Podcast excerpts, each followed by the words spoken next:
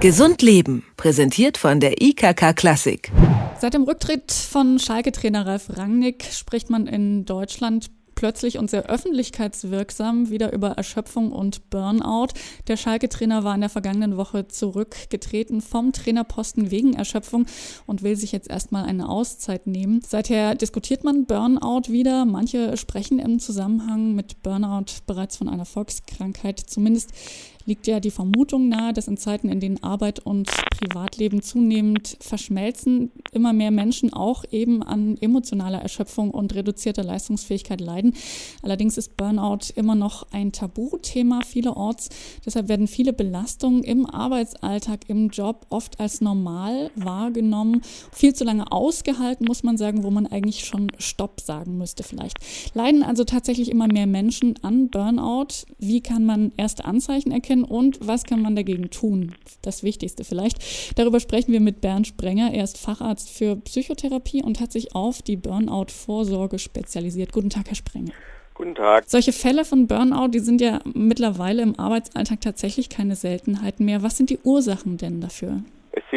Es zwei Dinge im Wesentlichen. Das eine haben Sie schon genannt. Die Verschmelzung von Arbeitsleben und Privatleben schreitet immer weiter fort und damit auch die klare Abgrenzbarkeit geht verloren. Das heißt, wir haben nicht mehr so eindeutig, das ist Arbeit, das ist Privatleben. Durch unsere modernen Technologien, die uns erlauben, praktisch von überall her online zu gehen, ist es schwieriger geworden für den Einzelnen, sich klarer abzugrenzen von Belastungen. Das ist der eine Punkt. Der zweite Punkt ist, dass wir in praktisch allen Branchen eine enorme Arbeitsverdichtung haben.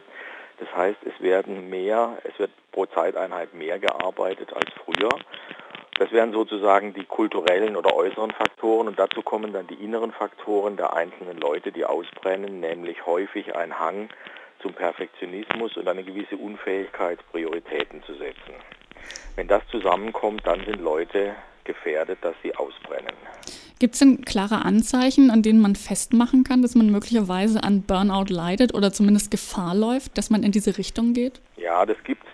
Einen sind das somatische Symptome, also körperliche Symptome. Häufig fängt es an mit Schlaflosigkeit, dass die Leute nicht mehr ein- oder nicht mehr durchschlafen können und sich auch noch nachts mit irgendwelchen Berufsproblemen beschäftigen. Oder es sind psychosomatische Symptome aller Art, die unspezifisch sind, also Kopfschmerzen, Bauchschmerzen, ohne dass ein handfester Befund festgestellt werden könnte. Und auf der seelischen Seite sind es Zeichen von Erschöpfung und vor allem Lustlosigkeit. Relativ typisch ist die Lustlosigkeit auch zu Sachen, die früher Spaß gemacht haben. Also die Leute merken plötzlich, dass irgendwas, was sie eigentlich gern machen, ihnen keinen Spaß mehr macht und erleben auch das noch als Belastung. Das, was früher als Ausgleich und als Spaß gedient hat, wird als Belastung erlebt. Das ist also tatsächlich ein ähm, klarer Unterschied vielleicht auch zur Erschöpftheit, die jeder ja mal hat, Kopfschmerzen und mal eine Nacht schlecht schlafen. Aber gerade diese Lustlosigkeit auch auf dem Bereich der Dinge, die einem eigentlich Spaß machen, das finde ich schon ziemlich besorgniserregend. Ich glaube, das ist ein wichtiger Unterschied, auf den Sie gerade hingewiesen haben. Wenn Sie am Freitagabend nach einer harten Arbeitswoche normal erschöpft sind, dann ruhen Sie sich am Wochenende aus und sind am Montag normalerweise wieder fit. Oder Sie machen einen Urlaub und am nächsten Tag, äh, nach dem Urlaub geht es Ihnen wieder gut.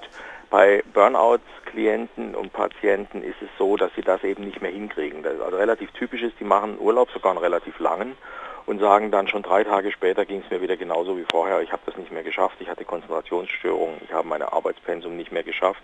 Dann machen die sich natürlich selbst Vorwürfe und dann kommt man in so einen Teufelskreis rein, der sich selbst verstärkt.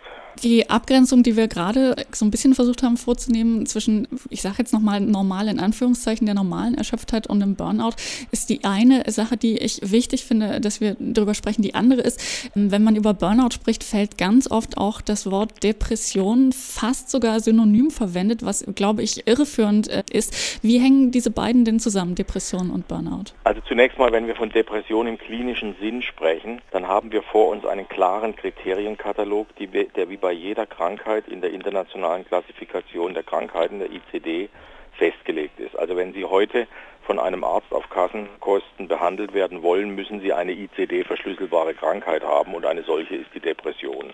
Burnout selbst ist im ICD nur eine Randkategorie, die kommt unter Problemen der Lebensgestaltung vor und nicht als eigenständige Diagnose. Und es tobt ein Streit in der Fachwelt, ob es sowas wie Burnout überhaupt gibt. Es gibt viele Psychiater, die sagen, das ist einfach eine moderne Medienerfindung. Im Grunde genommen reden wir von Depressionen und die Depressionen in der Bevölkerung steigen an. Rein vom Phänomen her gibt es natürlich bei beiden sehr viele Überschneidungsbereiche. Auch ein depressiv Erkrankter ist lustlos, hat keine Freude mehr an Tätigkeiten, die ihm Spaß gemacht haben, kann viele körperliche Symptome haben, kann unter Schlaflosigkeit leiden, unter Antriebslosigkeit. Die Frage, ist das nun das Gleiche oder nicht, ist eher eine akademische Diskussion. Ich persönlich, ich bin ja kein Psychiater, sondern Psychosomatiker, glaube eher, dass es tatsächlich, dass man das abgrenzen kann, weil Burnout schon etwas spezifischer ist als der allgemeinere Begriff Depression und vor allen Dingen tatsächlich sehr genau ableitbar ist aus den jeweiligen aktuellen Lebensumständen, während es bei der Depression durchaus Formen gibt, die schlicht vererbt sind und die einen hohen Anteil haben, der nicht unbedingt erklärbar ist aus aktuellen Lebensumständen, sondern aus einer Belastung in der Familie zum Beispiel. Nun ist der Fall Rangnick, der ja gerade jetzt wieder in die Öffentlichkeit äh, gekommen ist, eben weil ähm, der Mann noch relativ prominent ist. Der zeigt aber eigentlich eher noch, wie wenig darüber sonst gesprochen wird, über, über das Burnout oder solche Menschen, die davon betroffen sind. Warum ist Burnout immer noch so ein Tabuthema? Also ich nehme es ehrlich gesagt nicht so wahr, dass es ein Tabuthema ist in, insgesamt. Es wird ja darüber gesprochen. Aber es wird im Einzelfall schon noch sehr stark mit Schamgefühlen besetzt was damit zu tun hat, dass alles, was an psychischer Störung, Krankheit, Schwierigkeit und so weiter da ist, immer noch einen anderen Stellenwert hat wie irgendwas Körperliches. Wenn sich jemand beim Fußball das Bein bricht, dann ist das vielleicht eher ehrenhaft. Wenn er eine Depression hat, dann versteckt er das. Wir hatten ja das Thema gerade im Sport schon mal bei dem Torwart, der sich suizidiert hat damals. Und ich glaube eher, das ist ein gesellschaftliches Phänomen, dass alles, was mit dem Psychischen zu tun hat, irgendwie noch sehr schambesetzt ist und deswegen wird wenig darüber gesprochen.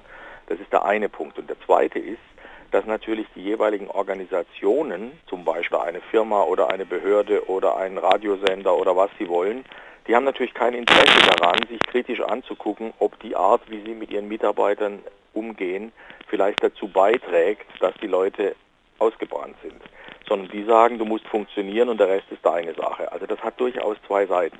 Sie beschäftigen sich ja nun sehr intensiv mit der Burnout-Prophylaxe. Was kann man denn machen, um ja einem Burnout vorzubeugen? Welche ja. Möglichkeiten hat man? Also da gibt es zwei Dinge dazu zu sagen. Das eine ist die sogenannte Verhältnisprophylaxe. Also da ist jeder Arbeitnehmer, jede Firma, jeder Fußballverein dafür verantwortlich, Arbeitsbedingungen so zu gestalten, dass sie für einen durchschnittlich motivierten und sich anstrengenden Menschen auch bewältigbar sind. Und dann gibt es die Verhaltensprophylaxe, die betrifft jeden Einzelnen und Sie und mich und jedermann, die darauf abzielt zu gucken, was kann ich eigentlich tun. Und da gibt es ein paar sehr einfache Regeln. Die erste ist, achten Sie auf Ihre Grundbedürfnisse. Das sind gar nicht so viel. Das ist auf der körperlichen Seite Schlaf und Ernährung und Bewegung. Wenn ich zum Beispiel chronisch zu wenig schlafe, dann verdopple ich statistisch mein Herzinfarktrisiko. Und wenn ich chronisch zu wenig schlafe, bin ich natürlich sehr viel schneller erschöpft und avital, also kann nicht mehr das leisten, was ich leisten will, als wenn ich ausreichend schlafe. Das ist der eine Punkt. Bewegung brauche ich, glaube ich, nicht viel dazu zu sagen. Die meisten Menschen haben immer noch zu wenig davon und bei der Ernährung haben wir kein Unterernährungs-, aber ein Fehlernährungsproblem. Auf der psychischen Seite gibt es vier Grundbedürfnisse. Das ist Orientierung und Kontrolle, Bindung, Selbstwerterhöhung und vor allem die Selbstwerterhöhung ist was ganz Wichtiges, weil in ganz vielen Bereichen gibt es ein Problem mit der Wertschätzung. Wenn das alles im Gleichgewicht ist, dann können Sie sagen, okay, dann brenne ich auch nicht aus. Dabei ist zu sagen, dass jeder Organismus kann relativ schnell ins Ungleichgewicht kommen und das halten wir auch gut aus. Sie können mal eine Nacht lang nicht schlafen, aber Sie können nicht jede Nacht zu wenig schlafen. Dann kommen Sie natürlich in eine Schwierigkeit. Also erster Punkt, achten Sie auf die Grundbedürfnisse. Zweiter Punkt, setzen Sie Prioritäten. Leben heißt aussuchen, hat schon Kurt Tucholsky immer gesagt.